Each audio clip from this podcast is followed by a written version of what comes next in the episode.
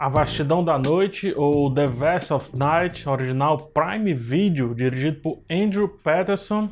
Na verdade, dirigido, escrito, editado e absolutamente tudo feito por Andrew Patterson, a não ser o elenco, né? Ele é estreante, inclusive, e que baita estreia do cara. Se na ficha técnica tiver outros nomes, acredite, é tudo pseudônimo do cara. Eu, eu, eu pude conferir, eu chequei. O filme se passa no período da Guerra Fria e enquanto acontece a corrida espacial entre os Estados Unidos e a União Soviética, dois adolescentes de uma cidadezinha americana, bem obcecados por rádio, descobrem uma estranha frequência que os coloca ali no meio de uma confusão, digamos, extremamente fantasiosamente científica. uma ficção científica em si. Ah, gente, tá vendo pelo meu bom humor, né? Que filme bom. Verse of Night é extremamente simples e vem mais uma vez provar que dinheiro e arte não necessariamente andam de mãos dadas. Temos aqui o potencial de uma história sendo amplamente atingido com a ajuda de vários elementos técnicos, porém todos simples, direto e nada óbvios e nada bobos. Vocês sabem que eu adoro quando pouco se prova muito. Praticamente metade do filme é uma apologia ao poder do áudio, mais precisamente aí do rádio, e também bate um pouquinho ali na, no perigo da desinformação, no perigo da informação superficial.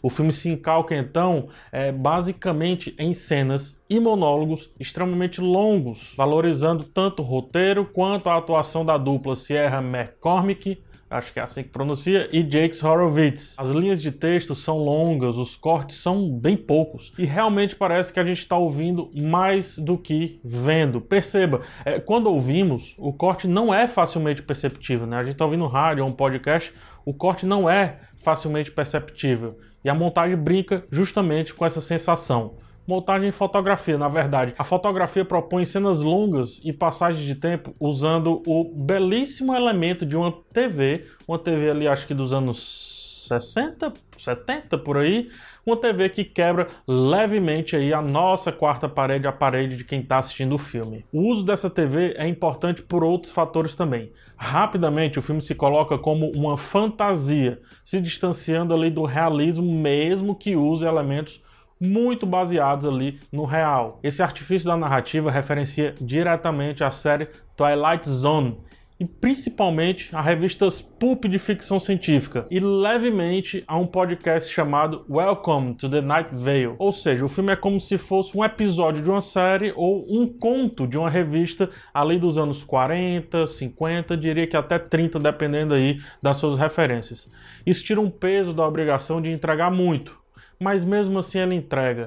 A imersão auditiva é fundamental para receber The Vast of the Night, aí como um todo, como tudo que ele propõe. E sabendo disso, em momentos extremamente tensos, o diretor coloca a tela preta. Ele tira a cena, ele escurece tudo, como se estivéssemos acompanhando realmente um programa de rádio. E aí somos mais uma vez privados da visão e reassistindo o filme é talvez inteiro ele pudesse ser sentido aí como um podcast. Talvez ele pudesse ter sido inteiro apenas em áudio. Ele não precisa tanto dos recursos visuais para existir em sua plenitude. O que é dito é muito importante e quase suficiente ali para aquela história ser completa. Entretanto, a simplicidade do que é mostrado agrada demais, cara. E aí não dá para abrir mão disso. Acho que natural é a palavra que eu usaria ali para definir as atuações.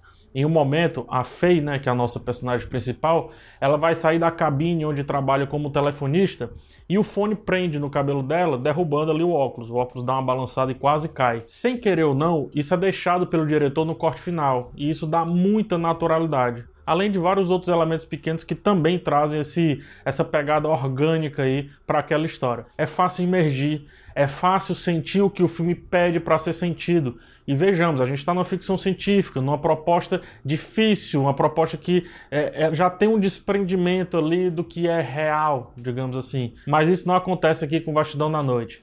Você quer medo? Ele dá um pouco de medo.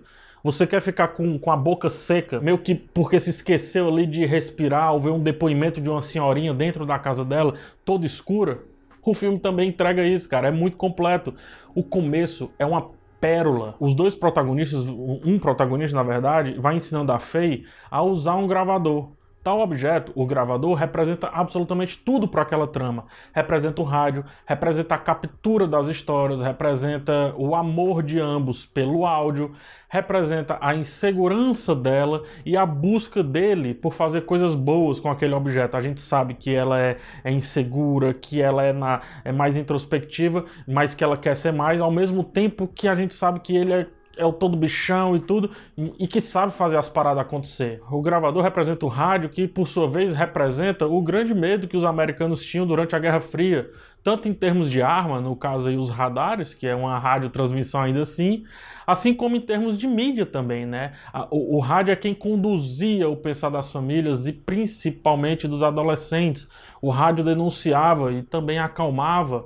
O rádio ele, ele tinha bobagem, é, que é muito bem apresentada ali no começo do filme, em entrevistas meio, meio íntimas, digamos assim mas também tem muita seriedade. É muito bem apresentado ao final do filme, eu não vou dizer como. Enfim, o rádio nesse filme aqui segue o máximo do tudo pode. No rádio tudo pode e qualquer coisa parece que fica bem melhor através aí dessa mídia. The Vest of Night é a prova real, oficial, definitiva de que menos é mais. O filme, com toda a sua simplicidade, mas sem perder a profundidade em nenhum minuto, se coloca aí facilmente como um dos melhores filmes de 2020, daqueles que tem um local especial nas listas pela empatia que ele causa em justamente não querer causar nada além do que buscar a sua maior certeza. Ele só quer contar bem a sua história. E ele faz muito bem. E fim. E nada mais. É só isso que ele é, cara.